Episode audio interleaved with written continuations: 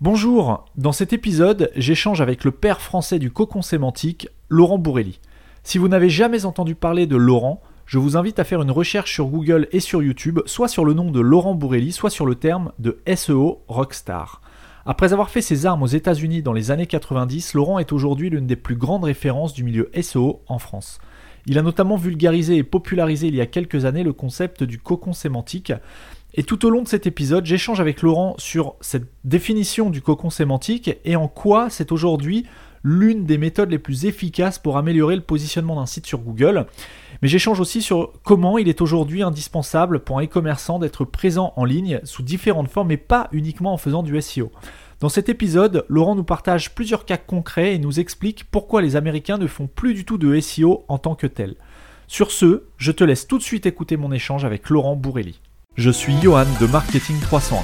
Le but de ce podcast est d'aider les e-commerçants à développer leur activité en ligne en leur dévoilant certaines pratiques mises en place par les professionnels du web, qu'il s'agisse d'agences web, de stratégie digitale ou de référencement.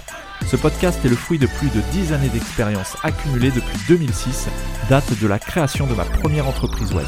En 2010, je fonde mon agence digitale qui accompagne de nombreux e-commerçants. En 2013, je m'associe et rachète en parallèle de mes activités une société spécialisée dans la vente de produits alimentaires aux professionnels et aux particuliers via sa boutique en ligne. Sur Marketing 301, je partage avec vous les outils les plus efficaces.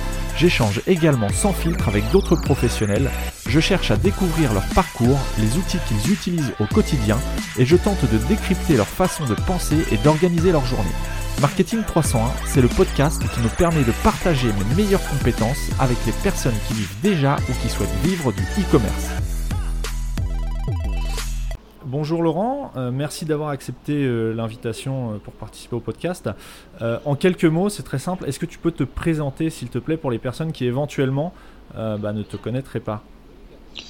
Ok, ben c'est moi qui te remercie. oui, bonjour, et c'est moi qui te remercie de, de m'avoir invité.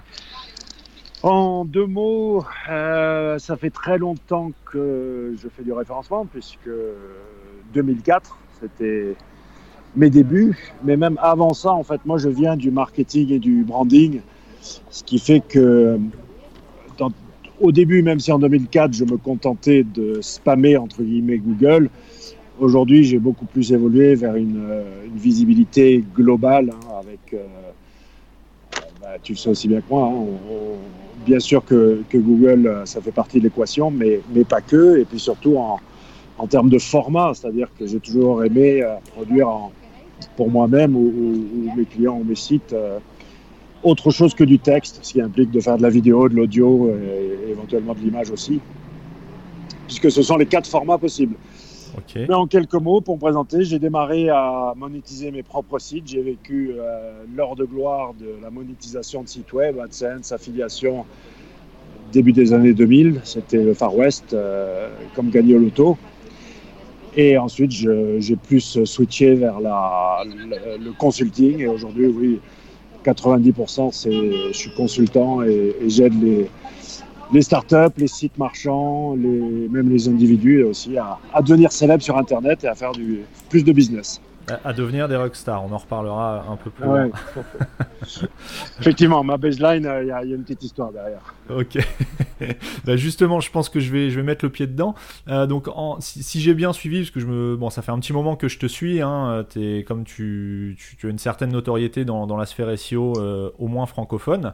en 2009, tu reviens des USA. Euh, à la suite d'un projet professionnel. Est-ce que, d'après toi, ce passage sur le sol américain t'a permis de prendre une longueur d'avance dans la sphère euh, SEO, marketing et tout ce qui tourne autour du, marketing web sur les techniques qui sont pratiquées en Europe et particulièrement en France? Alors, là, tu as loupé un épisode puisque mon ah. premier passage aux États-Unis a démarré en 1990. Oula, alors j'ai loupé 20 euh, ans. Parce que j'ai fait mes études là-bas. Et j'ai ensuite bossé à New York. Euh, donc 90-94, euh, j'étais à l'université. Et ensuite, j'ai bossé à New York. Et c'est là que j'ai fait mes armes dans le branding, dans le marketing, euh, où on travaillait même à l'époque sur ce qu'on appelait leader d'opinion. Aujourd'hui, ça s'appelle des influenceurs, mais c'était la même chose. C'est là que j'ai pris mes, mon train d'avance. Quand j'y suis retourné à 2007-2008, c'était effectivement pour un projet pro ben d'ailleurs avec un, ami d'université. Et j'ai plutôt pris une longueur d'avance là par rapport à certains vecteurs tels que la vidéo, puisque moi je suis arrivé avec la bouche pleine de Twitter et de machin. Eux, ils parlaient que de vidéo à l'époque. Euh, mais oui, oui, c'est, je, suis, euh, je suis façonné à la, culture américaine du business et du branding. Et ceci explique aussi peut-être cela justement euh, au, au, niveau de ce que tu me vois faire dans, dans la sphère SEO. Et justement, est-ce que les, les, Américains, toi qui es, qui est vraiment euh, familier avec, euh, avec leur manière de, de, de, pratiquer le SEO, est-ce que tu vois vraiment un décalage qui est énorme entre ce qui se fait en France et ce qui se fait là-bas, en termes de, même en termes de performance? Est-ce que les Français sont aussi bons euh, que, les, que les Américains? Alors c'est très simple. Les Américains, ils font plus de SEO. Et ça fait longtemps, ça doit faire 3-4 ans. SEA plus content marketing. D'accord. Donc au on sein est du, plus, euh, au plus sein du content marketing, au sein du content marketing, tu as une strate SEO. Mais le SEO n'est plus la finalité. Euh, c'est eux, ils préfèrent. C'est beaucoup plus facile de faire du SEA, d'achat du media buy, ou de, de- peu importe comment tu veux l'appeler. Euh, tu fais briefing à 8 heures, débriefing à 18 heures, tu, tu, tu, tu règles tes campagnes, etc. Et puis, tu investis 10, ça te rapporte euh, 20, 30, 100 000, euh, 100 000, plus- en fonction de comment tu es bon. Après, le SEO en tant que, en tant que tel, non, ils en font plus. Par contre, oui, ils, font, ils ont une des stratégies de content marketing évoluées. Et au sein de ces stratégies de content marketing, ils ont la stratégie SEO qui traite, ils optimisent les contenus, et ils font des backlinks. Euh, mais quoi de plus, tu vois Enfin, Ouais, le, le SEO est, est- est devenu, en tout cas pour eux, et ça, ça arrive aussi, euh, ça se pratique aussi comme ça un petit peu euh, en France, c'est un détail d'une stratégie globale, c'est ça que tu essaies de, de dire? exactement, exactement. D'accord. Et parce, parce que ça arrive aussi en France, et tu le vois bien en France, le problème, c'est que prenons des requêtes. Allez, la requête, à mon avis, la plus difficile du web francophone, qui va être rachat de crédit. D'accord? Mhm. Mhm. Tu es nouvel entrant et tu veux, tu veux euh, faire du SEO. Tu connais pas la requête, d'accord? T'as jamais c'est important, hein, t'as jamais été sur la requête rachat de crédit. Donc, tu vas avoir un référenceur, un bon, Allez, première page sur achat de crédit, qu'est-ce que ça vaudrait? Un an de travail à 10, 15, 20 000, entre 10 et 20 000 par mois. Bon, ça fait quand même, on est dans les 200, 300 000 euros, d'accord? Mhm. Et je te garantis une chose. Je peux pas te, je peux pas te garantir le succès, mais je peux te garantir l'échec. Quel va, être ton échec?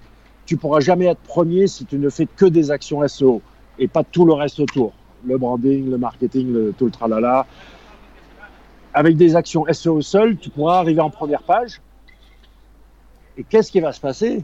Ben, Tu vas te rendre compte que jamais tu rentabiliseras ton investissement parce que si tu n'es pas premier ou au pire dans les trois premiers sur ce genre de requête, les miettes du reste de la première page, et ne parlons pas de, de la deux, troisième page, c'est plus valable, c'est plus rentable.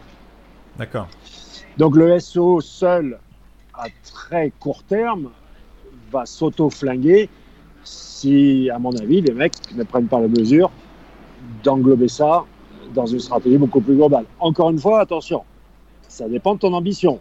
Là, je parlais de rachat de crédit. Si tu veux te positionner sur location de chambre d'hôte dans le Luberon, Oui, tu dois faire du, effectivement. du, du SEO à la papade il y a 10 ans. C'est pas, ça, c'est pas un souci. Ça, ça dépend de, de ce que tu vises, de ton ambition et, et du marché aussi, puisque rachat de crédit est, est beaucoup plus, enfin j'imagine, j'ai pas étudié la, la chose, mais beaucoup plus concurrentiel que effectivement chambre d'hôte dans le Luberon. Donc il y aura beaucoup plus d'actions à mettre en place pour se positionner correctement et capter du trafic sur rachat de crédit euh, que sur une requête moins concurrentielle. Ben, tu as plusieurs variables. Tu as, oui, la concurrence, mais pas que. Tu as l'environnement. C'est-à-dire que je vais, je vais pas vous, je vais pas barber tes auditeurs avec des, des leçons d'algorithmie et comment est fabriqué un moteur de recherche. Mais, Mais ça, en peut être intéressant. Hein. euh. En deux mots, pourquoi c'est compliqué Google? Parce que on parle de l'algorithme de Google, mais ça n'a pas de sens. C'est pas un algorithme.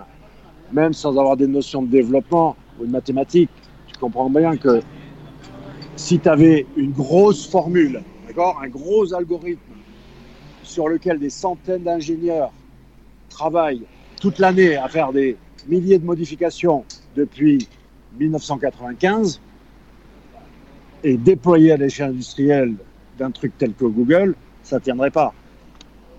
Ça, ne, pourrait pas se... Oui, donc c'est fabriqué différemment. C'est ce qu'on appelle des algorithmes par couche. D'accord? Tu as des, des, couches algorithmiques qui sont plaquées, ça peut même, même différents langages de programmation, plaqués les uns sur les autres. Et là où il nous rend la tâche difficile, c'est que tout ça n'est pas plaqué de manière uniforme au travers de l'index et dans le temps. Par exemple, euh, le PageRank, la couche fondamentale, elle, à la limite, oui, elle peut être répartie uniformément au travers de l'index. Mais ensuite, ben, rachat de crédit, c'est pas filtré de la même manière que la location de chambre d'hôte dans le Luberon. Et même dans le temps, location de chambre d'hôte dans le Luberon, peut-être qu'aujourd'hui c'est peinard et que plus tard, ça, va être filtré euh, tel que les rachats de crédit parce qu'il ne peut pas tout trier, il ne peut pas tout organiser. Il faut appliquer un espèce de principe de Pareto. Et puis en plus, il doit répondre à 30% des requêtes n'ont jamais été tapées auparavant. Donc en plus, il doit répondre à des trucs qui n'existent pas, donc c'est compliqué. Mais imagine-toi que si Google devait crawler tout le web, il mettrait 4000 ans. Donc ce qui est euh, littéralement impossible. Ouais, s'il fallait qu'il visite chaque page web tous les jours, je crois qu'il faudrait qu'il visite 1 million 200 et quelques mille pages par seconde. Ouais, donc euh, oui, on, est sur des échelles effectivement qui dépassent beaucoup de monde. Donc en fait, il fait un truc euh, avec le, ce qu'il appelle le surfeur aléatoire, c'est-à-dire il va picorer un peu à droite à gauche. Euh, mais oui, il, a, il y a des, il opère parce que ben, justement, il y a des requêtes, enfin il organise le web petit à petit mais on ne peut pas tout faire la même chose euh, au même endroit partout. Et c'est pour ça que c'était extrêmement compliqué finalement de, sortir euh, mon système, là, le, le, cocon sémantique qui, marche pour tout le monde. c'est ça, c'est ça la difficulté, c'est d'arriver à mettre en place un truc qui, euh, qui marche pour tout le monde, peu importe la thématique, peu importe la concurrence, peu importe l'environnement, peu importe Google. Tu appliques, et ensuite, c'est plus qu'une question de faisabilité, est-ce que ça vaut le coup ou pas, et puis de, patience et de boulot. Quoi. Mais... Oui, tu, tu, as vulgarisé un, concept qui peut s'appliquer à, une grande majorité des cas. On va y revenir juste après, justement, sur, sur ce principe du cocon sémantique. Juste avant, comme tu étais sur, euh, sur le principe des, des algos en, surcouche, euh, est-ce que tu peux nous commenter rapidement le dernier update, là, euh, l'update core qu'il y a eu en mars, au mois de mars 2019, et le bug du, week-end du, du premier week-end du, du mois d'avril? ben, le, bug, euh, nous, dans, je sais pas si je sais pas si tu as quelque chose à commenter, mais c'est quand même quelque chose. Euh, voilà. Non, mais on, appelle ça un effet de bord. Euh, et bien sûr que c'est un programme informatique, mais il y a un truc qu'il faut, il faut que, que, vous compreniez bien, tout le monde, c'est que Alphabet n'en a plus rien à foutre de Google. Alphabet, c'est la société mère à qui appartient Google, le moteur de recherche. Alphabet, n'est pas un moteur de recherche, c'est une régie publicitaire, entre autres choses. Le moteur de recherche, texto, je le tiens de la bouche de Larry Page, le fondateur de Google, d'accord? Qui l'a dit mhm. à quelqu'un qui me l'a dit. Et ce quelqu'un, c'est mon frère, qui a bossé pour Google X, qui a bossé avec Larry Page. Et, texto, Larry Page lui dit à mon frangin, mais les mecs, ils comprennent pas. Ils me font chier avec Google, là. Ils me cassent les couilles avec tous ces trucs de je sais pas si j'ai le droit de oui, dire des gros mots en podcast. Il n'y a pas de problème. Ils m'embêtent avec, euh, avec Google, machin, position. De... Ils comprennent pas que j'en ai plus rien à foutre, que c'était mon diplôme. Donc ça remet un peu en. Enfin, c'était son diplôme, d'accord? Oui, c'était son projet d'études. D'accord? Et, et puis aujourd'hui, ce n'est plus que quoi? Ce n'est plus qu'une vitrine pour afficher des publicités et pour garder le, le visiteur dans l'écosystème. Pourquoi les réponses pourquoi, tout ce truc qui fait que finalement il te donne directement tout ce dont tu as besoin et que tu n'as plus besoin d'aller visiter les sites Il veut garder le visiteur dans l'écosystème et ce n'est qu'une vitrine pour afficher les pubs. Google est dominant, c'est le meilleur moteur. Qu'est-ce que tu veux qu'ils aillent, qu'ils aillent révolutionner quoi que ce soit? Et deuxièmement, honnêtement, de l'intérieur. Moi, je suis un des, tarés qui lit tous les trimestres le Quarterly Report, c'est-à-dire hmm. le rapport fait aux investisseurs par la société Alphabet. La dernière fois que j'ai entendu parler du moteur de recherche Google, novembre 2017. Tu sais ce qu'ils ont dit? Ils disaient OK, on est dans, par rapport à notre lutte contre le spam, on est très fiers de dire que aujourd'hui, euh, on a résolu le problème des fermes de contenu. Ça, c'était noir sur blanc dans le rapport aux investisseurs en novembre 2017 ou décembre 2017. Il parlait d'un événement qui s'est passé en 2012, qui s'appelle Panda, qui a lutté contre les... Donc, est-ce que vraiment ça te donne l'impression d'une boîte qui est concernée par son moteur de recherche? Oui, non, en, tout- cas, qui Ouais. met pas tous ses- toutes ses ressources dessus, quoi. Et deuxièmement, qu'est-ce qu'ils en ont à faire que des pages de, de quelques mecs soient désindexées pendant un certain moment Ah oui, non, mais bien sûr, on- à, à- à l'échelle, euh, à l'échelle de chaque personne, de chaque, euh, chaque site, évidemment, rien ou pas grand-chose. Pour Google, euh, lui, le moteur, il marche. C'est bon, les mecs, ils tapent des, des questions, ils ont des réponses. Euh, que les SEO, que les webmasters, ils aient un problème, honnêtement, ça serait AdWords. Dans les 5 minutes, c'est réglé. Il y a un truc qui décolle chez AdWords, en temps réel, c'est réglé. Sur le search, C'est pas la priorité de l'entreprise, quoi. mais non, mais c'est même pas, pas la priorité. C'est que C'est- Ils s'en fichent. C'est. Enfin. Non, les gars, parce qu'ils corrigent quand même. monde, Ils font des. Oui, mais tu vois ce que je veux dire dans, Oui, bien sûr. c'est- AdWords, c'est les gars, euh, mais les gars d'AdWords, ils disent même pas bonjour, mec. Du, tu sais ce que, le dicton chez Google, au début de Google, il y avait un truc, c'est euh, quand tu te retrouvais au, au search, donc pour Google le moteur, c'est que c'est- t'étais pas assez bon pour aller chez AdWords. D'accord. L'ingénieur qui a atterrissé au search, c'est OK, bon, t'as t'as pas le niveau pour être chez AdWords. Donc ouais, nous on focalise sur un truc dont eux n'ont plus rien à foutre. Donc d'un côté, tu as la part de com, etc., tout ça, il faut pas se laisser blouser par ça. Il faut, il faut, ouais, il faut avoir les yeux bien ouverts euh, par rapport à, ben, À la réalité. Google, qu'est-ce qui- à la réalité exactement. De, donc ouais, les bugs, ben, bien sûr que ça dégonne, et il n'y a pas que ça. Moi, des bugs. J'étais un des premiers à dévoiler des bugs qui sont toujours pas d'ailleurs réparés chez Google avec mon, mon équipe de hackers. En, ça s'appelait les Dark SEO Team. Allez googler ça. Dark SEO Team, vous trouverez des traces de ce qu'on a fait. On dévoilait des grosses failles de sécurité, hein, qui, euh, de, pardon, des, des failles SEO. Hein, euh, on volait le page rank, on pouvait faire tomber un site instantanément en quelques secondes, etc. Enfin, des trucs, avec des problèmes sur les redirections, tout ça, ça n'a jamais été réparé. C'est toujours, toujours là. C'est toujours d'actualité, quoi. Ouais, ça, voir. Je connaissais parle, pas ce, ce- cette team, euh, ton ancienne team, je, je connaissais pas pour le coup. Euh, J'irai voir, ça peut être intéressant de voir un petit peu l'étendue de tes recherches. Et je rebondis parce que tu parlais justement que Alphabet était une régie publicitaire. Euh, et justement, ça me permet de, de, de glisser vers euh, une question que j'avais euh, pour un peu plus tard dans le podcast, mais que je vais poser euh, maintenant. Euh, Amazon est de plus en plus un moteur de recherche dans le milieu du e-commerce. On sait donc que Amazon est un concurrent, direct ou indirect, ça dépend d'où on se positionne, de Google Shopping. Et d'après toi, est-ce que Google Shopping va réagir face au grignotage des parts de marché du shopping search par, euh, par Amazon? Parce que pour Alors, le coup, ils sont concurrents. Je, je- je rectifie. Alphabet est la société mère. C'est Google AdWords, la régie Oui, la régie publicitaire. publicitaire, bien sûr. Mais, mais effectivement, dans les faits, euh, 95% des revenus de Google proviennent d'AdWords. Donc, euh, ils sont clairement focus sur la régie publicitaire. Après, pour ta question, ben, ils l'ont pas vu venir. C'était il y a, oh, il y a combien Il y a quelques années déjà. Euh, on l'a vu en un trimestre, d'un printemps à l'automne. Il y a eu une grosse bascule. C'était impressionnant comment Google a perdu des parts de marché par rapport à Amazon.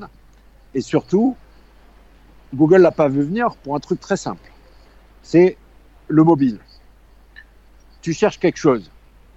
Tu vas aller taper ça dans Google, tu vas aller comparer 10 sites improbables sur lequel il faut s'identifier, mettre ta carte bleue ou, ou machin, ou alors tu ouvres l'appli Amazon, tu cliques et un clic et c'est acheté, et le lendemain c'est chez toi, au, au- au meilleur prix.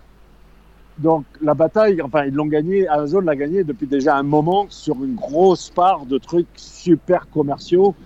Et je ne vois pas comment Google pourra jamais le récupérer parce que la bataille, elle est sur le mobile, elle est même plus sur le desktop. Oui, non, elle est sur mobile, ouais, bien sûr. Et, Et- et- et et- pour toi, euh, pour toi, c'est- c'est c'est quasiment perdu pour Google Shopping, quoi. Face à Amazon, en tout cas. Non, ils peuvent récupérer le. Là où je pense qu'Amazon va gagner, c'est qu'ils ont de A à Z. Euh, mais je vois plutôt la voix comme étant un. Eh, ok, Siri, euh, remplis-moi le frigo de bière, tu vois. Euh, que ce soit Apple ou OK Google, remplis-moi le frigo de bière. Bon, ben, il faut qu'ils aient fait un partenariat avec Carrefour, avec qui, je ne sais pas qui, Walmart aux États-Unis, avec Amazon. Ils ont les bières dans, ils ont les bières dans les entrepôts. Alors là, juste une parenthèse. Tous ceux qui écoutent et qui ont, euh, qui ont un iPhone à proximité viennent de, tu, viens de leur commenter des packs de bière. Euh. non, mais ça marche très bien sur, sur, sur Alexa, hein, de, de, remplir son frigo. Euh, tu peux, tu peux, il va, Alexa te dire, ouais, ok, j'ai identifié une dernière commande de, 12, de 250 Heineken. Est-ce que vous voulez répéter la, la, commande? Bon, bref, le search évolue, les gens vont continuer de chercher. Google va pas mourir, hein. il est trop gros aujourd'hui. Je crois que euh, du tout le cash qu'ils ont, ils peuvent. Euh. Mais après, le grand gagnant au final, moi, je, je, mise sur Amazon. Ouais. Je mise sur, Amazon, Enfin, tu vois, même si effectivement, après, je ne sais pas de quoi demain sera fait, hein, mais si je devais mettre ma piécette sur euh, le grand vainqueur de tout ça, ça serait ni Facebook, ni Google, ni... Ça, ce sont des datavores. Le problème de ces gens-là, c'est que si, avec la tendance actuelle, si les gens enfin se mettent à comprendre que la vie privée, c'est important, euh, et qu'il faut un peu se protéger en ligne, si ça commence à rentrer dans les mœurs, alors toutes ces boîtes qui sont des datavores, Facebook, euh, Google et tralala, ils vont avoir de gros problèmes. Apple, Amazon, ils peuvent subvenir, sans, sans, engloutir de la data à tir larigot et sans aucun respect pour, euh, pour les utilisateurs. Même, ouais, même euh, des trucs au niveau de la décence éthique, quoi, qui est. Enfin bon, bref, c'est un autre sujet, ça. Tout à fait. Alors, on, va justement basculer sur le cocon sémantique. Donc, euh, tu, es en quelque sorte le papa de la, de la vulgarisation pardon, du, principe. Est-ce que tu peux nous expliquer le concept du cocon sémantique et la différence avec ce qu'on appelle le siloing? Alors, effectivement, ton audience, euh, ben, il y a beaucoup de e-commerçants. donc, la, la, question numéro une, c'est souvent euh, quand j'applique le cocon sémantique au e-commerce les principes, pourquoi le, pourquoi le concours sémantique est devenu aujourd'hui la stratégie numéro une hein, euh, J'ai pas peur de le dire, parce que enfin, j'attends les alternatives. Où, sont-elles Est-ce que c'est acheter du lien qui est vraiment la, stratégie numéro une? Et pourquoi? C'est parce que c'est pas révolutionnaire, c'est quand même vachement fondamental. C'est des choses qui sont en prise de bon sens, d'expérience et de oui, beaucoup de tests et finalement d'arriver à comprendre comment séduire Google, quoi et comment lui donner à manger.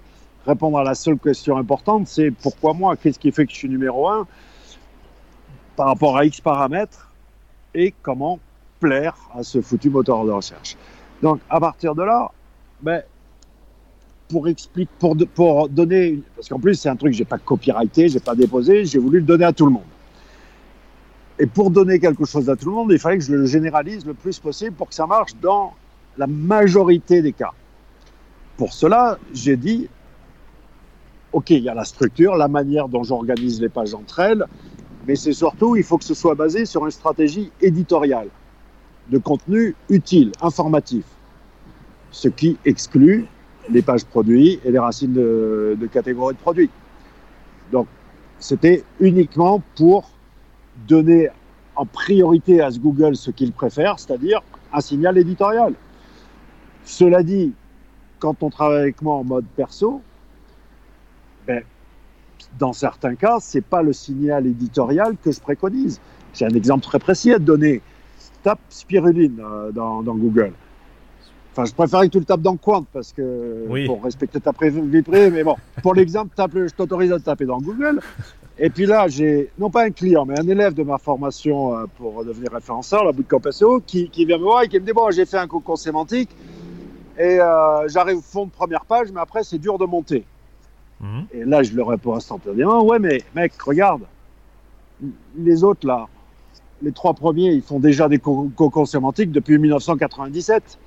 Je veux dire, le principe d'avoir une page d'information et d'autres pages derrière d'information, ou alors en mode Wikipédia, d'avoir une méga page d'information avec des angles, etc., c'est du cocon sémantique. Si j'avais si je devais te conseiller pour attaquer cette requête, peut-être j'aurais utilisé un autre signal que le signal éditorial.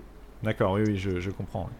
À l'inverse, si tu tapes la requête lave-linge un des premiers embryons de cocon sémantique que j'avais fait, c'était avec le site Que Choisir. On est monté en moins de 10 jours, troisième sur cette requête. Pourquoi? Parce que là, Google, il a les dents du fond qui baignent de lave-linge. Tous, c'est des vendeurs de lave-linge. Quelle est la différence entre Darty et Discount et rue du commerce ou, Boulanger ou autre, ouais. ouais. on s'en fout, c'est les mêmes.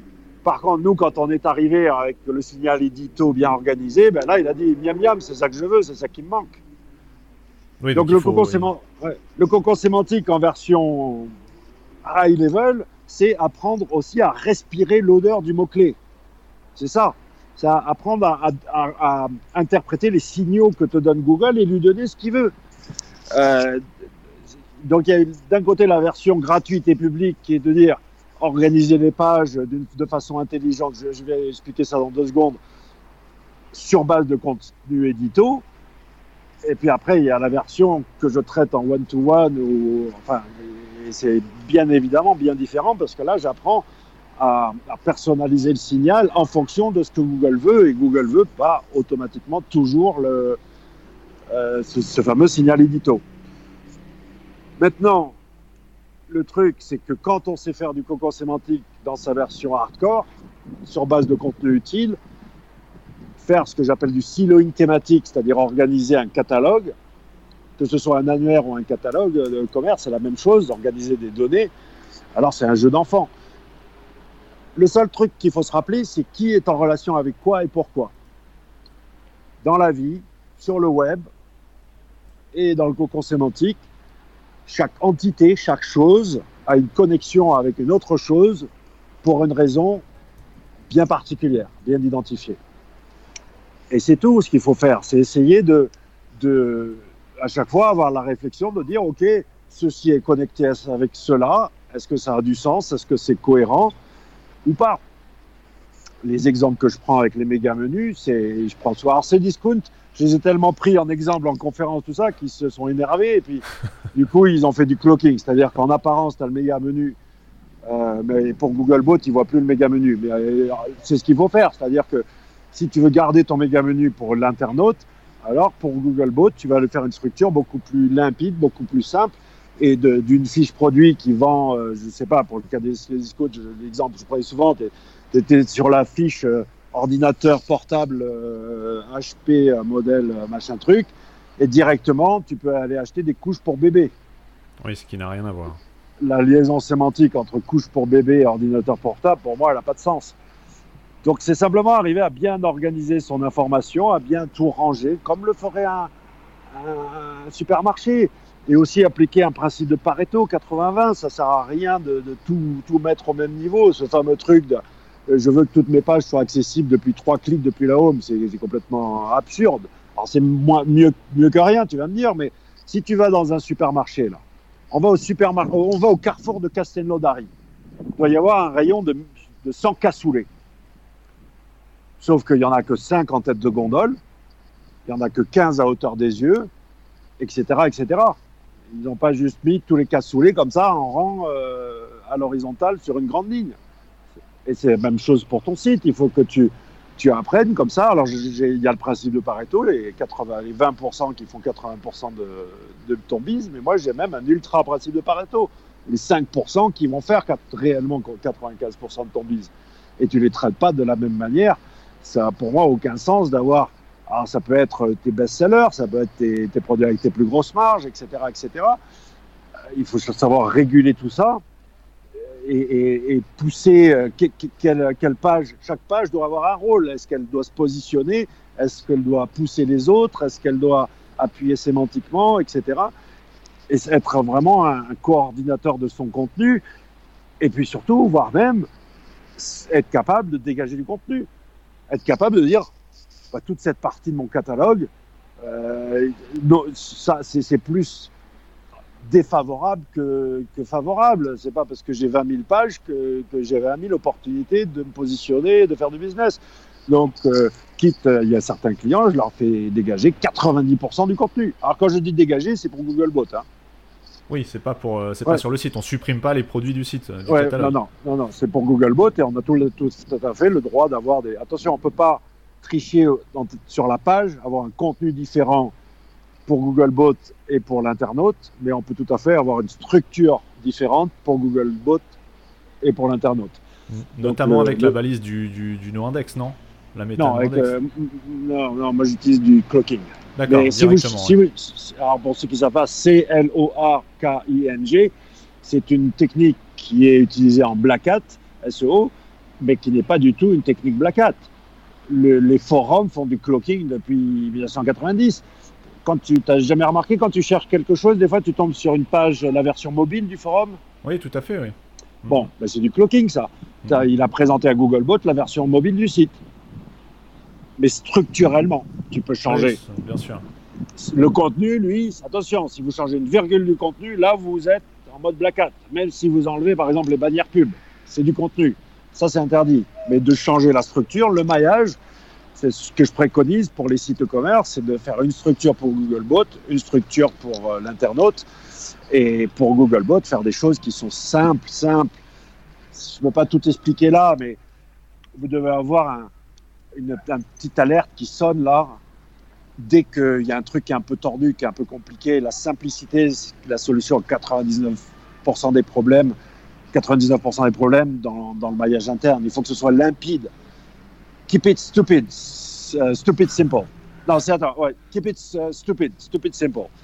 Garde-le tellement. Mais pensez que Googlebot, c'est un robot qui parcourt les pages à la vitesse de la lumière, comme ça, et il faut lui, faut lui présenter quelque chose qui soit, mais d'une d'une simplicité euh, ah ouais, et rapidité. Mais, faire simple, c'est pas forcément ce qu'il y a de plus simple. Ça peut être très compliqué de faire simple.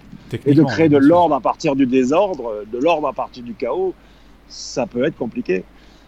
Euh, mais là, je sors d'un col hein, avec euh, oui, un catalogue, 20 000, 20 produits. Alors, ce que je lui conseille, c'est ouais, on va sacrifier, on va.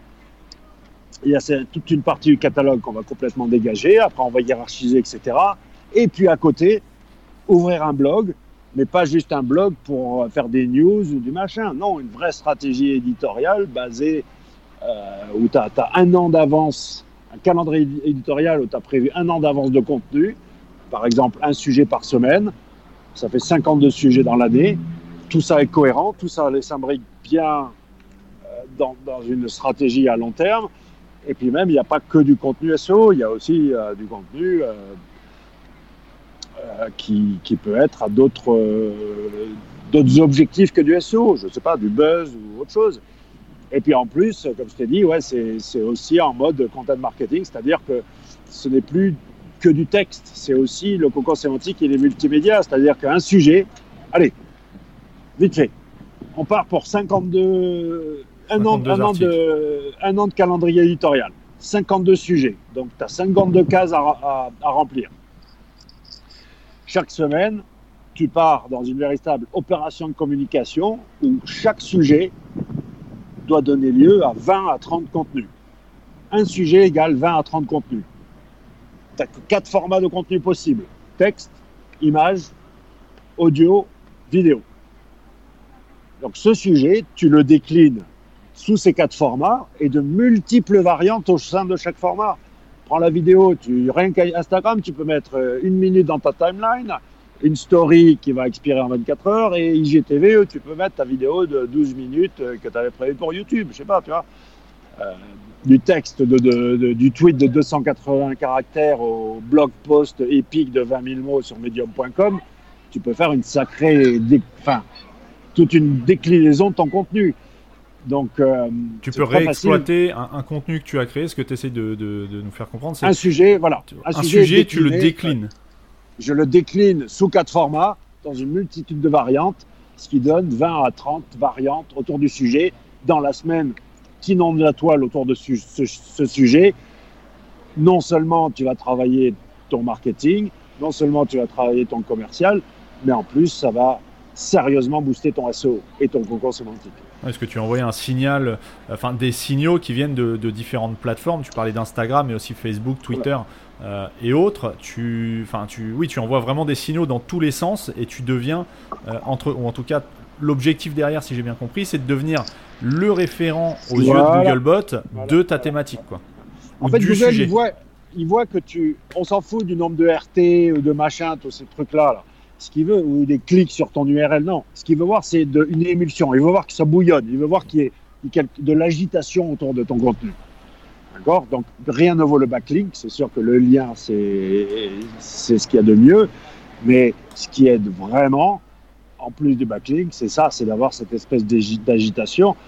Mais ça a de multiples avantages parce que non seulement tu aides ton SEO, mais en plus, vraiment, tu domines la conversation sur le sujet. Et puis, je crois que tu peux vraiment visualiser.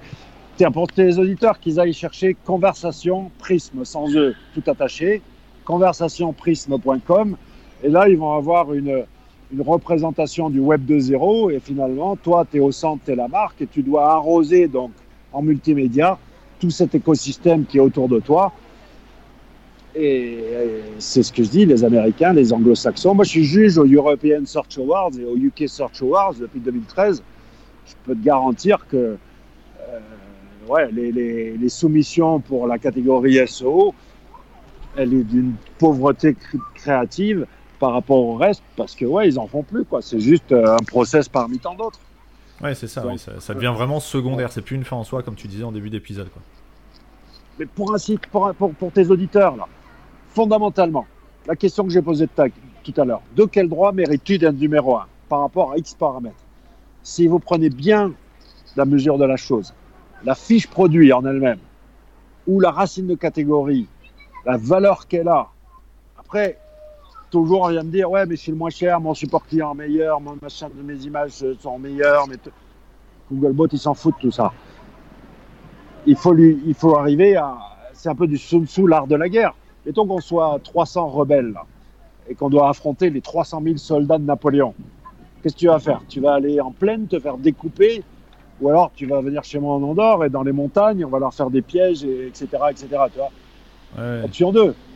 Bien. Donc là, là, ce que tu fais, c'est tu vas, tu vas à l'attaque avec ton épée en bois, te faire découper en pleine. Si, si tu envoies le même signal que les 250 000 autres, peu importe si tu as réécrit ta fiche produit, peu importe si tu as pris des, photos de, de, ton truc, le signal, là, ça va jouer au bruit de force, à celui qui a la plus grosse en termes de PageRank. Donc, si tu as les moyens d'acheter des liens, si tu as les moyens de faire du lien, tu peux pousser jusqu'à essayer de dégager euh, celui qui est premier. Mais sinon, pour moi, ben, c'est oui, essayer d'être un peu plus malin. Tu peux pas rentrer par la porte, rentre par la fenêtre. Est-ce que euh, observer le résultat de recherche, Google, il vous dit plein de choses. Regarde, tape d'un côté lave-linge et de l'autre côté, tu tapes un mot-clé comme, euh, je sais pas, UEFA. UEFA, voilà, oui. Ouais, mm. voilà ce qu'il veut Google. Quand tu as UEFA, c'est le, Champions League, enfin, le truc de foot, c'est un, un sapin de Noël. Tu as des réponses, des scores en direct, tu as de l'honnête graph, tu as du social, tu as de la news, tu as de la vidéo, tu as de l'image, tu as, tout ça. Voilà ce qu'il veut. De l'autre côté, tu tapes lave-linge, tu as 10 vendeurs de lave-linge et deux, deux, deux, que j'ai aidé. non, non, même pas. Enfin, deux que j'ai aidé, euh, c'est pas en organique. Deux ah, que j'ai aidé à. Il y a des deux que j'ai aidé, les numériques, et que choisir, comme par hasard. Bon, ben, ils arrivent à pointer leur bout du nez, mais, mais c'est tout. Euh, et puis, mais euh, ça le convient pas, quoi, cette requête-là, parce que ça répond qu'à une seule intention. Et lui, il veut répondre à de multiples intentions. Qu'est-ce que tu veux quand tu tapes lave-linge? Certes, certains vont acheter un lave-linge, mais, mais pas tous. Et puis en plus, euh, Google, il ne sait pas ce que c'est qu'un lave-linge. Il ne le comprend pas comme nous, euh, humains. Oui, et l'intention de recherche n'est pas forcément claire non plus. Est-ce qu'on veut des informations? Est-ce qu'on veut télécharger la notice? Ou est-ce qu'on veut en acheter un? Donc c'est compliqué pour lui de traiter ça et c'est compliqué pour lui de trouver suffisamment de sources crédibles. Parce qu'il y a ça aussi, il y a une de confiance. Est-ce que je peux vraiment me faire confiance? Euh, Et est-ce que, tu mérites vraiment que je dégage le premier pour te mettre toi?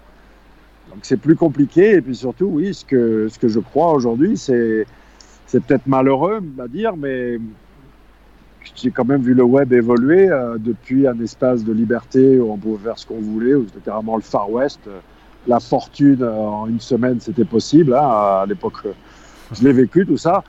Alors qu'aujourd'hui, bah, c'est un grand supermarché euh, et, avec. oui, il ne suffit, pas suffit pas d'appuyer sur un bouton pour, pour truster le top 10. Quoi.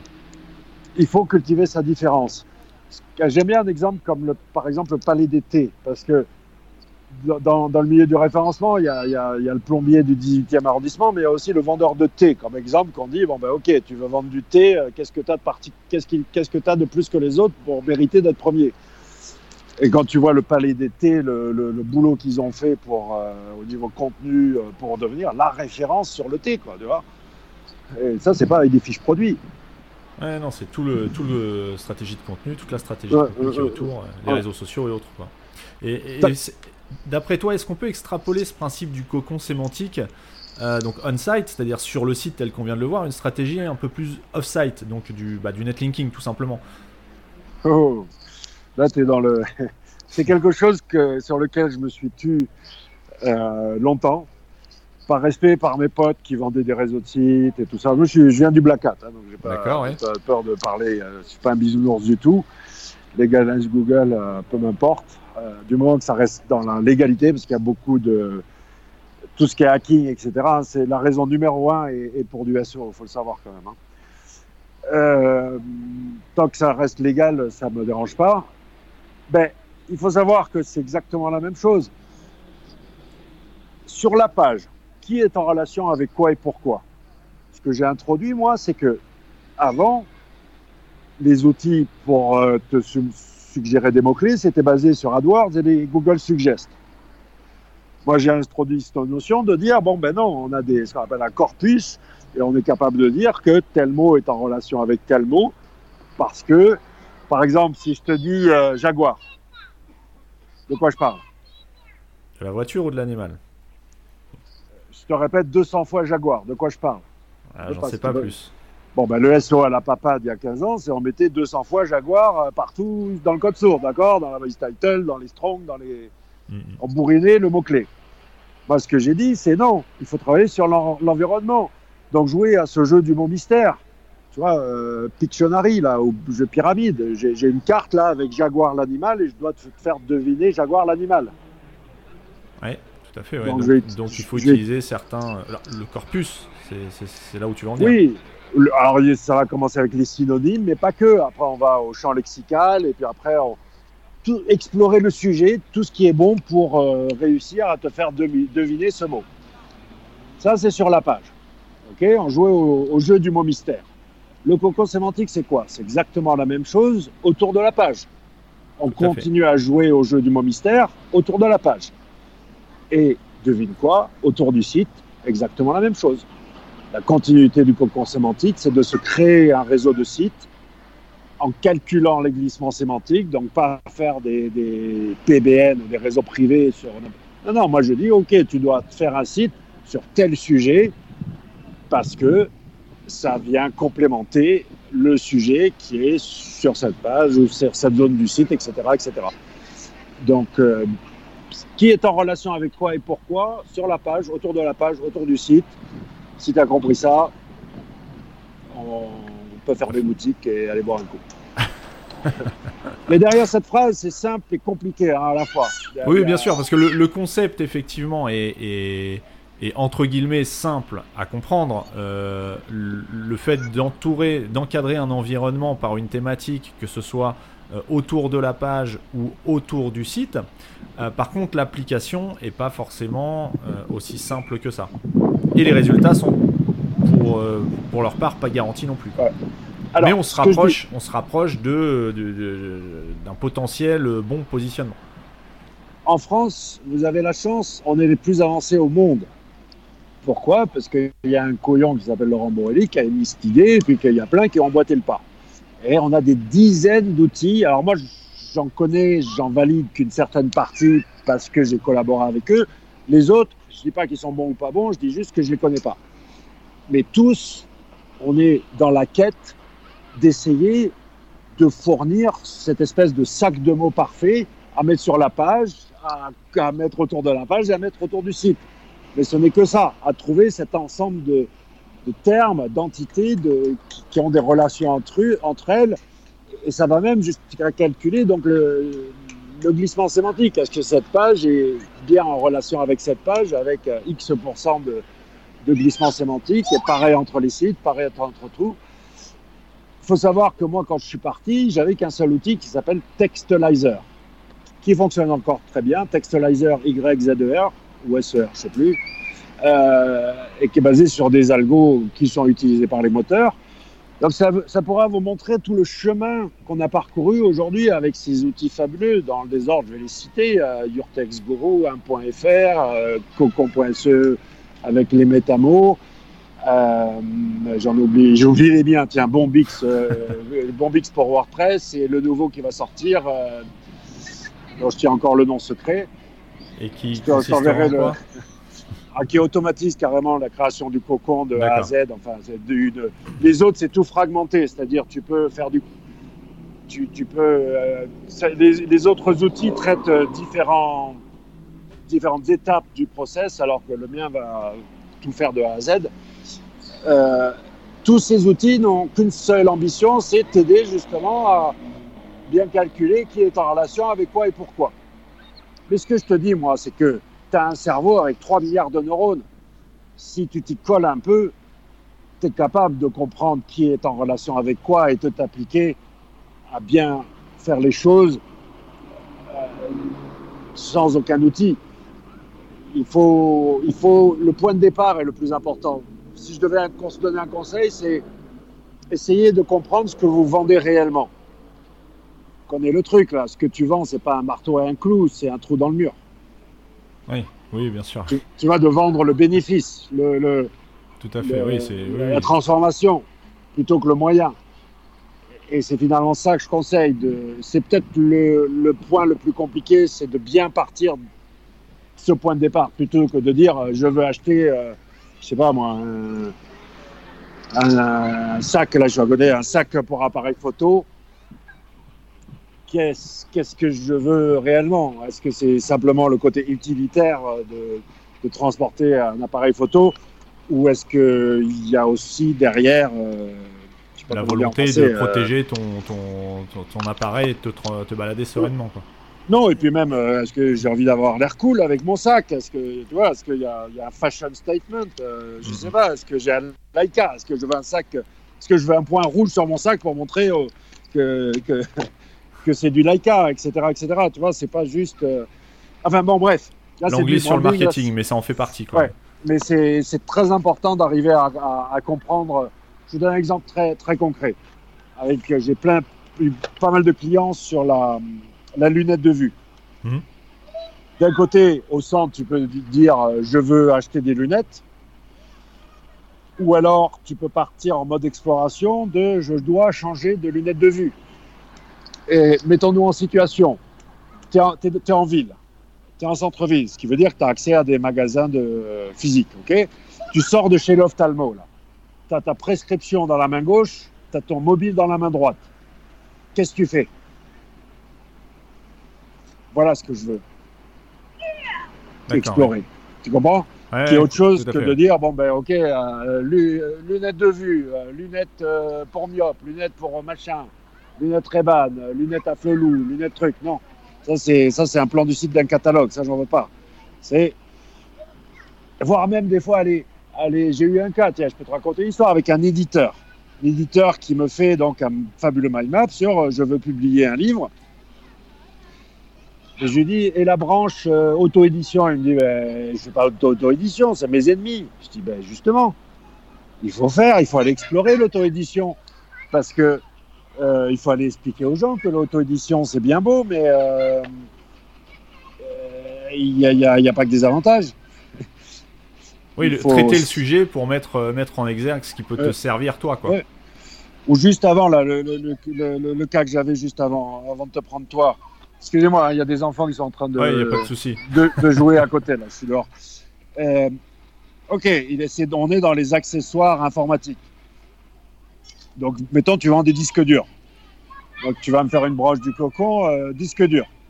Ben non, mec, c'est une branche sauvegarde. Je veux sauvegarder mes données parce qu'il y a aussi le cloud. Ouais, mais je vends pas du cloud. Oui, mais moi, en tant qu'utilisateur, je veux sauvegarder mes données.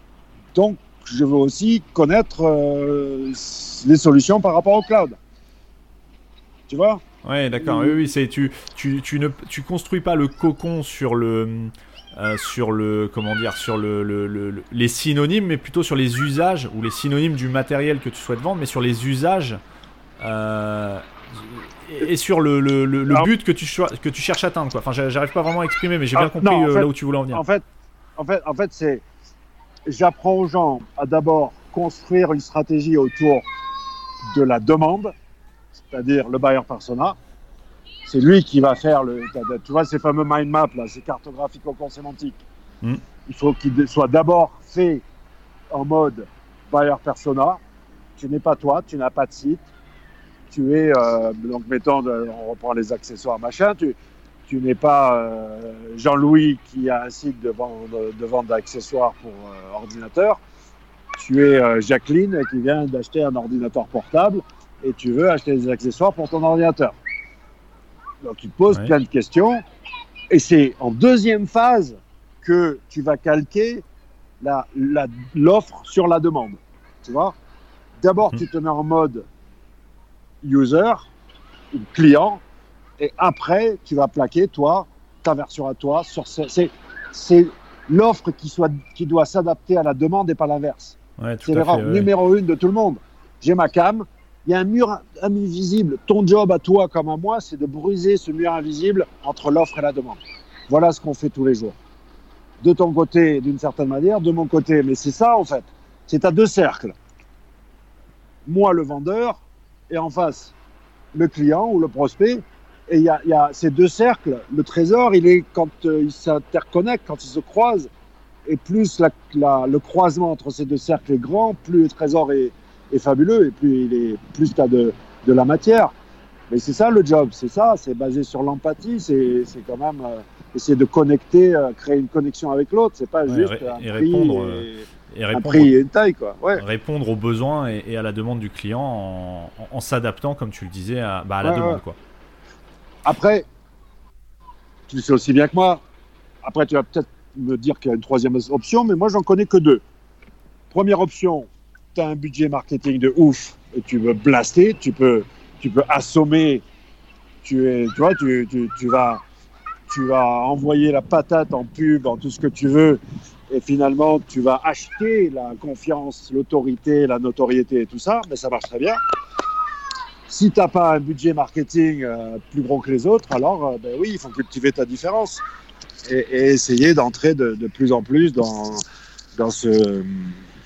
Euh, ouais, moi je crois que si tu veux gagner la partie, surtout en, termes de commerce, c'est plus tu vas rentrer dans la tête de celui que tu vas en face, plus, plus tu, tu, vas arriver à mieux le comprendre et puis à, tisser cette, ce lien de confiance, tu vois, qui, qui fait que tu vas répondre à la question essentielle de pourquoi toi? Qu'est-ce qui fait que je vais faire du business avec toi?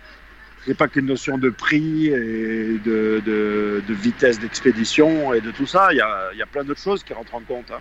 Comment ça se fait qu'il y en a qui peuvent vendre beaucoup plus cher, dix fois plus cher que les autres, et mieux vendre, et quand même arriver à vendre Parce que parce qu'il y a cette notion de... De valeur perçue qui, qui, est travaillée différemment. Et... C'est toi l'idée, c'est toi l'idée, c'est toi qui, qui fait que. En fait, le, allez, euh, gros type. Premier exercice que, je donne à, faire à mes, à mes clients, c'est des exercices pour répondre à quatre questions en moins de 5 secondes quand tu arrives sur n'importe quelle, quelle, page web. N'importe quelle page web doit répondre à ces quatre questions en moins de 5 secondes. Première question, comment vas-tu m'aider? J'ai bien dit aider qu'est-ce que tu vas faire pour moi, qu'est-ce que tu vas me vendre. Comment vas-tu m'aider? Deuxième question, qui es-tu? Je veux savoir qui es-tu, qui tu es, minimum syndical. Et me dis pas, oui, je cliquais sur qui sommes-nous, machin. Non, non, 5 secondes. Troisième question, qu'est-ce qu'on fait maintenant? Ça paraît évident, mais je suis sur la page là, je clique où? Tu veux que j'aille où? Et la dernière, la quatrième, la plus impitoyable, pourquoi toi? Qu'est-ce qui fait que euh, je dois faire du business, je devrais faire du business avec toi plutôt qu'un autre? Et j'ai toute une série d'exercices qui permettent de, répondre à ces quatre, questions qui finalement ont pour objectif réel de briser ce mur invisible entre l'offre et la demande. Au sein de ces quatre questions, au sein de tous ces exercices que je fais faire, c'est pour faire en sorte qu'on comprenne à qui on s'adresse et qui on est. alors qui on est pour essayer de façonner. Euh, tu n'as jamais une deuxième chance de faire, faire, une première bonne impression et ces fameuses 5 secondes, tu vois. Donc, quelle est la. Comment tu vas faire en sorte de, de donner cette première bonne impression en une poignée de secondes oui, tout à fait. en, répondant à ces quatre questions, tu, englobes et tu, tu, lèves un petit peu toutes les objections que pourrait avoir un, prospect qui découvre ton site pour la première fois. Et, tu réponds à toutes les questions, euh, on va dire entre guillemets, vitales qu'un acheteur se pose avant de, dépenser son argent sur un site. Avant, ouais, ouais, c'est ça. Et puis, et puis d'essayer de faire en sorte qu'il reste. il reste... Et, c'est pour ça que je dis qu'il vaut mieux. L'erreur numéro une que je vois, c'est vous essayez de plaire à tout le monde avec une tonalité neutre, dans la plupart du, camp, du temps fortement inspiré du leader sur la thématique, d'accord? Et au final, ce que je dis, c'est que ben, d'essayer de plaire à tout le monde, je pense que on, devient un peu insipide. Ouais, tu, si tu me suis, tu connais ma stratégie. Au contraire, de, moi, j'ai le plus de casser les codes, bien sûr ouais, je respecte ceux qui ne sont pas d'accord avec moi, j'écoute, mais franchement, j'en ai rien à cirer. Mais profondément.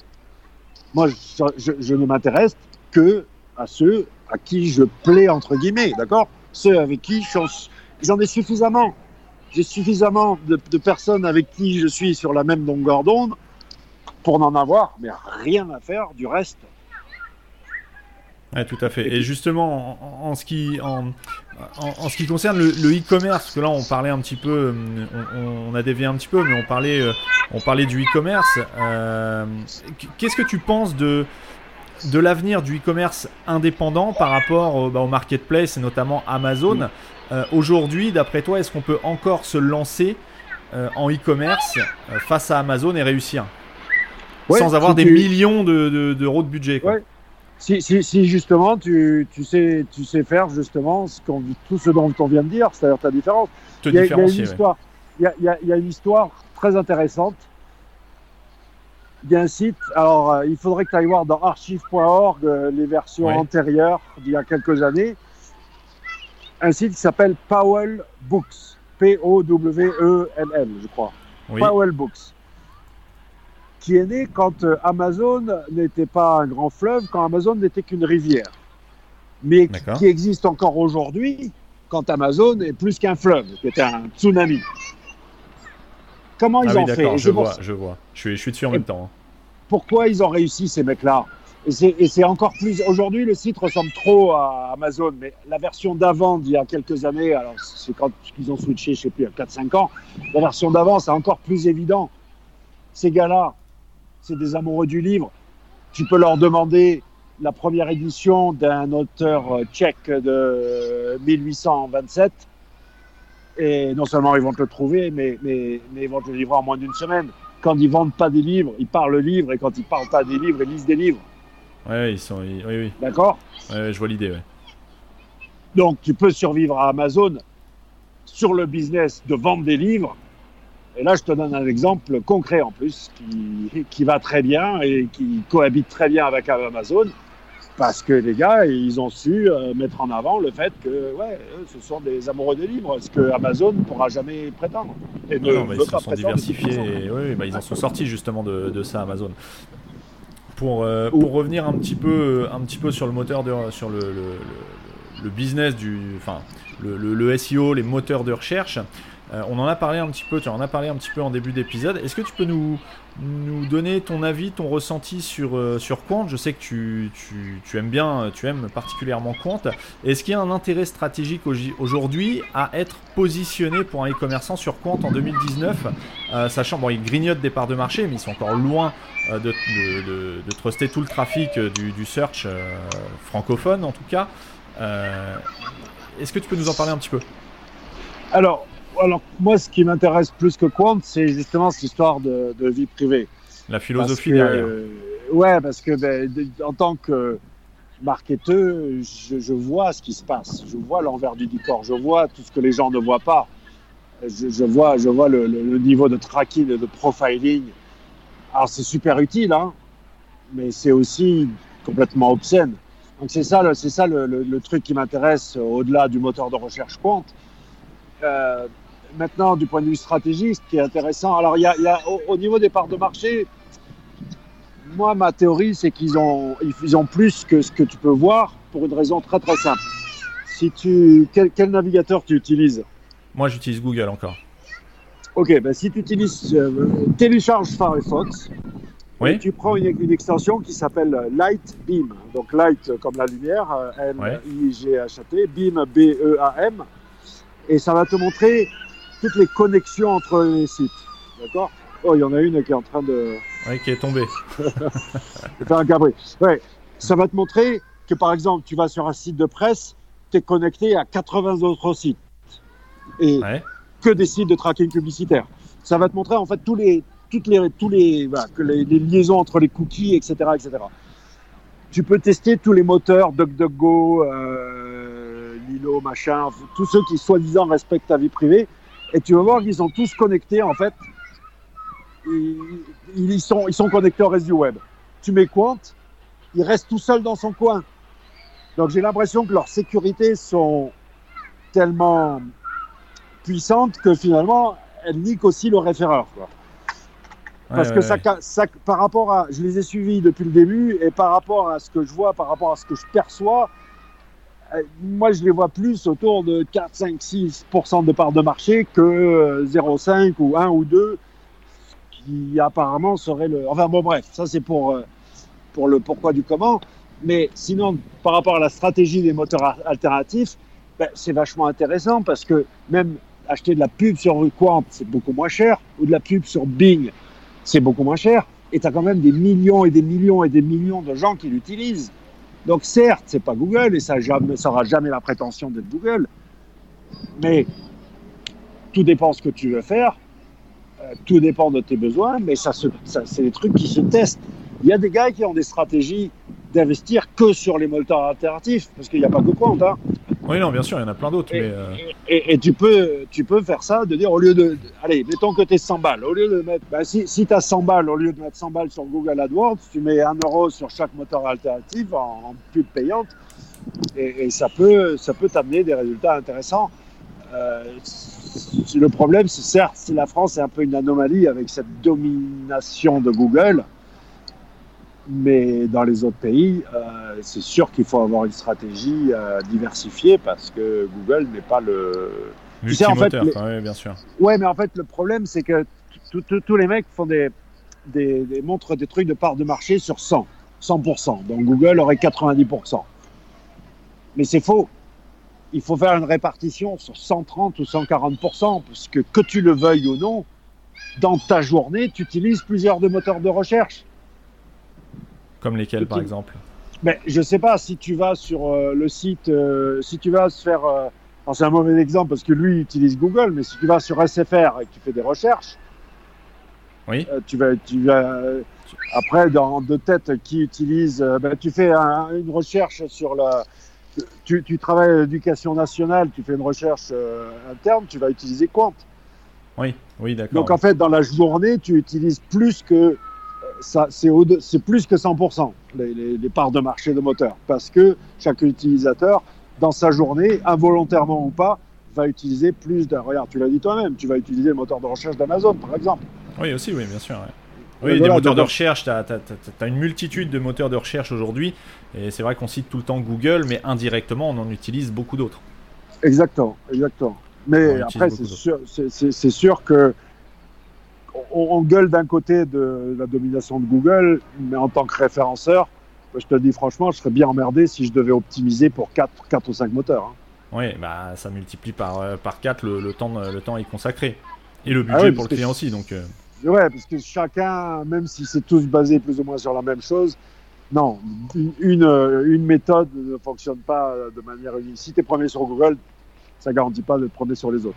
Bien sûr. Et en parlant des moteurs de recherche un petit peu alternatifs, euh, comme celui d'Amazon, d'après toi, est-ce qu'on va voir apparaître, bien que ça existe déjà, euh, des entre guillemets experts SEO Je sais que t'aimes pas ce, ce terme-là, mais experts SEO Amazon, qui sont spécialisés dans le référencement du moteur de recherche Amazon pour, euh, pour figurer quand on est marchand sur Amazon, pour avoir ces produits qui ressortent dans le moteur de recherche Amazon en, en bonne position. Est-ce Ah, que mais c'est un métier, un métier d'avenir va en Chine, là. Va en Chine, tu vas voir le nombre de consultants euh, pour un référencement Amazon qui existe. Parce que les gars. C'est une vraie ben, tendance, quoi. Ah oui, non, non, si, là-bas, là-bas, c'est déjà un vrai métier. Euh, et les gars sont très, très, très, très bien payés, puisque, puisque ben, le, enfin, tu, vois l'emprise des Chinois sur toutes ces marketplaces, euh, c'est impressionnant. Et, et, c'est la guerre, quoi. Oui, c'est la guerre. Avec, et quand, quand AliExpress va vraiment s'attaquer, enfin, ça, c'est mon point de vue personnel, quand AliExpress. Euh, pour ne citer que lui, va vraiment s'attaquer au marché européen avec des délais de livraison moins longs. Euh, ça peut aussi faire très très mal et au e-commerce indépendant et à Amazon d'une certaine mesure. Dans une certaine mesure. Ouais, ouais c'est. Alors les marketplaces, honnêtement, c'est pas très sain parce que d'expérience, ce que vous allez faire, c'est du, chiffre d'affaires, mais ça va vous niquer vos marges. C'est le problème du e-commerce, hein, c'est que vu de l'extérieur, comme ça, tu, calcules de manière brute un peu dans ton truc. Et puis petit à petit, tu vois tes marges être grignotées à droite, à gauche par des choses diverses et variées que tu n'avais pas anticipées. Moi, mon conseil, c'est aller très très rapidement vers vos propres produits. Comment ça se passe hein? Ben, Au départ, tu vas sur Alibaba comme tout le monde. Et puis après, ben, tu prends un avion, tu vas en Chine et puis tu fais, tu vas dans l'usine euh, de ton concurrent et tu lui dis, euh, tu peux me faire pour euh, avec mon autocollant dessus et puis voilà quoi.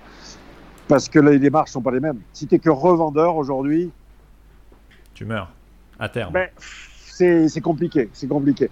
J'en ai, ai, eu des centaines et des centaines de clients. Hein. J'ai pas fait la répartition entre start-up et, au commerce, mais, mais, je vois bien la différence entre ceux qui ont quand même leurs produits et ceux qui sont que revendeurs. C'est extrêmement compliqué, les marges, euh, à moins que vous ayez un produit fabuleux avec une marge énorme, hein, mais, mais, mais on, voit bien, euh, on voit bien la grosse différence quand même. Après, c'est sûr, c'est autre chose, ça complexifie, etc., euh, etc. Mais pour le faire bien comme il faut, je crois quand même que d'avoir ces, ces produits à soi, c'est l'aboutissement si on veut le faire, si on veut vraiment être sérieux. Quoi. Ouais. Ouais, non, mais je, pense tout à fait pareil. C'est-à-dire que aujourd'hui, un simple distributeur du produit des autres a, enfin, a énormément de chances de se faire, euh, de se faire bouffer par, euh, bah, par les, gros comme Amazon, hein, euh, plutôt que d'être distributeur de son propre, propre produit. Voilà, c'est vraiment. Ça fait du chiffre. Ça peut faire du chiffre. Ouais, tu fais du chiffre, mais, mais bon. Est-ce que c'est une, est -ce c'est une stratégie pérenne dans le temps? Après, ça dépend encore de tes objectifs. Si ton objectif, c'est de faire du chiffre et de fermer boutique et de, de, partir sur un autre projet, effectivement, pourquoi pas. Si ton objectif, après, c'est de pérenniser ton activité, faut peut-être mieux réfléchir à, à distribuer ton propre, euh, ton propre produit. Quoi. Ouais, euh, avant on revient même, euh, au même truc. Hein. Il faut créer ta marque. Il faut, ouais, il faut ne, sous-estimez pas la puissance du, du branding. C'est difficile de, de, parce que c'est un travail à long terme. Donc tu démarres, tu as un peu la tête dans le guidon. Tu n'as pas l'ambition comme ça de créer une marque, mais c'est en fait en regardant derrière, c'est difficile d'avoir de, la vision de vouloir créer une marque quand on démarre. Quand on démarre. Et, et, et c'est finalement qu'après, en regardant en arrière, quand on a eu la chance d'être parti là-dessus, qu'on réalise l'intérêt d'avoir justement créé une marque et d'avoir euh, euh, de pouvoir compter quand même sur euh, ce pouvoir de, gens qui vont venir directement ou te référer, etc. Plutôt que de toujours être dans cette, ce cycle infernal de toujours choper des nouveaux clients, toujours être en prospection commerciale, c'est ça le truc. Euh, avant de conclure, là, ça fait un petit peu plus d'une heure qu'on est, euh, qu'on a commencé, euh, qu'on a commencé l'enregistrement. Est-ce que donc deux questions. Comment tu conseillerais à n'importe qui qui souhaite faire appel au service d'un référenceur Comment trouver un bon référenceur? Première question. Deuxième question. Où est-ce qu'on peut te retrouver si on veut te contacter ou se former au principe du cocon sémantique. Et on terminera par euh, un petit jeu très rapide de, de 10-15 secondes. Euh, je t'en parlerai juste après. Est-ce que tu peux nous dire juste avant comment, selon toi, trouver un bon référenceur et où est-ce qu'on peut te retrouver? Alors, trouver un bon référenceur, c'est pas facile. Parce que. Ah, Là, c'est la, pioche, la question piège. Euh, il y, a toute une série de questions qu'on peut poser, mais finalement, euh, faites votre shopping, c'est-à-dire comparez, faites un appel d'offres, ne pas se limiter à un seul. Et honnêtement, il faut essayer de. Je sais que c'est pas la volonté de tout le monde, mais ce que je vais dire est important parce que vous, je, vous allez jamais réussir à avoir des résultats à la hauteur de vos espérances si vous ne faites que déléguer.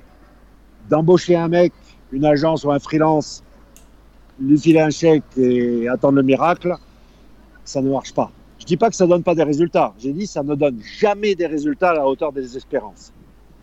Donc qu'est-ce qu'il faut faire? Il faut se former. Vous pouvez me prendre euh, et je vous explique le truc, ou alors euh, commencer par euh, acheter une formation sur Udemy, etc. Euh, c'est pas en allant aux conférences que vous allez apprendre, ça c'est sûr. Je parle de pas vous transformer en référenceur, mais quand même comprendre les tenants et les aboutissements, comprendre que on, on, effectue une action et doit y avoir une, une réaction en face. C'est que ça, c'est binaire, action-réaction. Mais si on fait que déléguer, euh, c'est court-termiste et ça, ça marche jamais assez bien. Donc à partir du moment où vous allez monter en compétence dans le référencement, c'est trop important pour vous pour juste le déléguer. Voilà ma réponse en fait. Donc pour trouver un bon référenceur, il faut que tu apprennes un peu le référencement c'est peut-être pas la réponse que les gens voulaient entendre, mais c'est sincèrement mon conseil. Parce que sinon, qu'est-ce qui va se passer? Premier truc, euh, ben vous allez prendre une agence, euh, ça, ça, va y avoir que dalle. Après, vous allez prendre un freelance, ça va aller un peu mieux. Et c'est que en troisième ou quatrième intention que vous allez enfin décider de comprendre comment ça marche. Oui, donc euh, très bon conseil, très bon conseil. En plus, euh, objectif de la part d'un référenceur. Donc, donc donc merci pour ce conseil. Et où est-ce qu'on peut te trouver euh, si on veut te contacter ou euh, se former au, au, euh, bah, au, référencement, au concon sémantique? Ouais. Bah, laurentbourrelli.com Tout simplement. Qui, mon pauvre vieux site là, je suis en refonte. J'ai décidé enfin de changer son design et de me réactiver un peu sur le côté blogging, tout ça. Mais c'est vrai que hum, que je suis beaucoup moins actif qu'auparavant euh, au niveau du partage. Ça fait depuis 2004 que je partage gratuitement plein d'infos, plein d'infos, plein d'infos. Et c'est vrai que ça m'a un peu lassé. Là, je m'y remets un petit peu. Donc euh, oui, profiter de profiter du moment de, de, du fait que je sois motivé pour euh, repartager de l'info. Mais c'est depuis mon site qu'après on peut accéder à tout le reste. Euh, D'accord, bon, je mettrai tout, toutes les notes de l'épisode sur le sur l'article du podcast. Euh, donc avant de, avant de conclure, euh, un petit jeu que j'inaugure avec toi sur cet épisode que j'ai appelé la roulette 301. Euh, ouais. Tu viens, donc je vais te mettre en situation.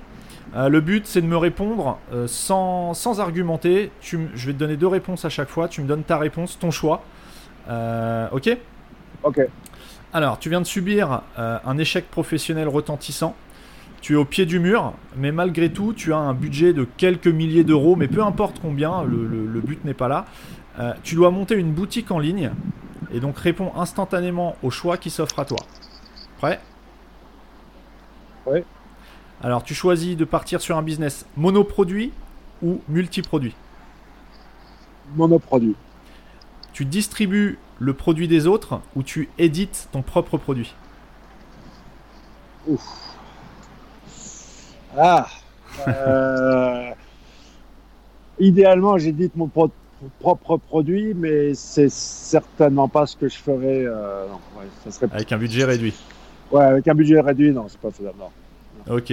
Euh, tu cibles. Les autres. Tu Disons cibles. Le... Oui, dis-moi. Ouais, je vendrai celui des autres pour après euh, gagner, euh, économiser et faire mon propre produit. J'ai pas le droit de répondre comme ça. Ouais. ouais. si, si, c'est bon, allez. Ouais. C'était ton joker. euh, prioritairement, tu cibles le marché français ou étranger pour vendre ce produit? Ah, Là, tu, tu tapes en plein dans. Je, je vise l'étranger. Je, je suis bilingue. J'ai fait mes études aux États-Unis et j'ai été trop con pour partir à expliquer le cocon sémantique en français d'abord, qui est une absurdité Enfin, je comprends ceux qui maîtrisent pas la langue, mais comme en plus tu maîtrises la langue, qu'est-ce que j'ai pu C'est dommage de pas en profiter. Je suis tout à fait d'accord avec toi. Dans le, le pire marché... des cas, c'est dix fois plus, c'est dix fois plus gros pour le même boulot. Bien sûr. Minimum, et... minimum dix fois plus gros pour le même travail. Et en, en partant du, en partant sur le marché étranger, tu priorises le marché anglais, anglophone ou hispanique, espagnol? Je, je, je focalise sur la langue anglaise. Tu vas même vendre au D'accord. français en anglais. C'est vrai. Tu vas vendre en espagnol si tu fais de l'anglais. Langue anglaise, pas le pas l'Angleterre ou les États-Unis, mais la langue anglaise. Au niveau de ton, euh, ton, ton, ta logistique, tu stockes ou tu fais du dropshipping? En premier, en premier dropshipping. Euh, Tu vends? Euh, Tu vends ouais, sur Amazon ou en indépendant? Toi-même via ton site, quoi. Bah, je suis SEO, donc euh, bien sûr que je vends sur mon site. Et au niveau du système technique, tu choisis un système SaaS, type euh, PrestaShop Ready, Shopify, ou open source que tu installes toi-même, comme euh, PrestaShop ou Commerce ou autre? Tout dépend du. Non, je suis monoproduit, donc j'en ai rien à faire. Hein. Un WooCommerce ou WordPress, ça va très bien. Au-delà, de- au- au-delà, de- moi je dirais, la, la culbute, elle est dans les milliers de produits. Et en dessous de. Il n'y a qu'en France que PrestaShop est, est réputé. euh, Le reste du monde, il utilise WooCommerce. Ouais, Magento. ça dépend, le, le premier marché de PrestaShop, bon là c'est un autre, on pourra faire un autre épisode Ouais. là-dessus, mais le, le, le premier marché de PrestaShop c'est l'espagnol. Mais ce que je veux dire par là, c'est que pour un petit nombre de produits, restez simple, simple, simple. On est d'accord. Euh, WooCommerce va très bien. Après, euh, PrestaShop et au- au-delà, euh, Magento, machin. Tout ce qui est, par contre, tous les trucs euh, clés en main, niet. Shopify et compagnie. euh, J'aime cette réponse, j'aime cette réponse. Dernière Même les question, Woo- même les oui. Wix, euh, Squarespace, tous ces trucs-là, on est d'accord. Jamais, Donc tu pars jamais. sur de l'open source, peu importe la solution, mais de l'open source. carrément. Et enfin, pour euh, te populariser, pour démarrer, hein, SEO ou SEA C'est la même chose. C'est la même chose. Euh, j'ai euh, avec le recul. Tu as déjà des- utilisé ton Joker. Ouais, non, bon, ben, SEO, puisque, puisque c'est gratuit, euh, tu peux le faire. Euh, SEA, il te faut de, de l'argent, donc euh, là, SEO, il te faut du temps. et puis. Ouais, il te faut du temps. Ok, bon bah écoute, on, on a le, le- la stratégie Ouais. gagnante de Laurent Bourrelli Voilà. Mais focaliser sur le search. sur le search. qui gagne. que ce soit payant ou gratuit, c'est la même chose, mais quand les gens cherchent, ils sont ouverts à la transaction. Le social selling et community management et tous ces trucs-là, je dis pas que c'est pas bien. Mais le search sera toujours gagnant parce que l'intention. Eh bien écoute, sur ce, sur ce, sur ce dernier bon conseil, euh, je vais te remercier pour le temps, le précieux temps et tous les bons conseils que tu bah, as partagés euh, sur le podcast. Euh, merci à toi d'avoir pris le temps de, de répondre à ces quelques questions. Euh, si on souhaite te retrouver, eh bien tu, tu as communiqué ton, ton site laurentbourrelli.com. Est-ce que tu as une dernière dernier conseil ou une dernière chose à dire? Euh, oui, suivez-moi parce que euh, là, je, je vous dis, c'est le moment. euh, je balance des infos en ce moment. Donc, euh, allez-y. Et écoute, merci à toi. Merci à toi, Laurent. À bientôt. Allez, ciao. Merci. Si cet épisode t'a plu, n'hésite pas à le partager sur les réseaux sociaux et pense à t'abonner au podcast sur la plateforme de ton choix pour ne pas manquer le prochain épisode. Si tu souhaites recevoir les épisodes par email, connecte-toi simplement sur marketing301.net pour renseigner ton adresse email. Enfin, toutes les notes de l'épisode sont disponibles sur marketing301.net slash 33. Sur ce, je te laisse méditer et mettre en application tous les conseils de Laurent et je te donne rendez-vous dès la semaine prochaine pour un nouvel épisode de Marketing 301.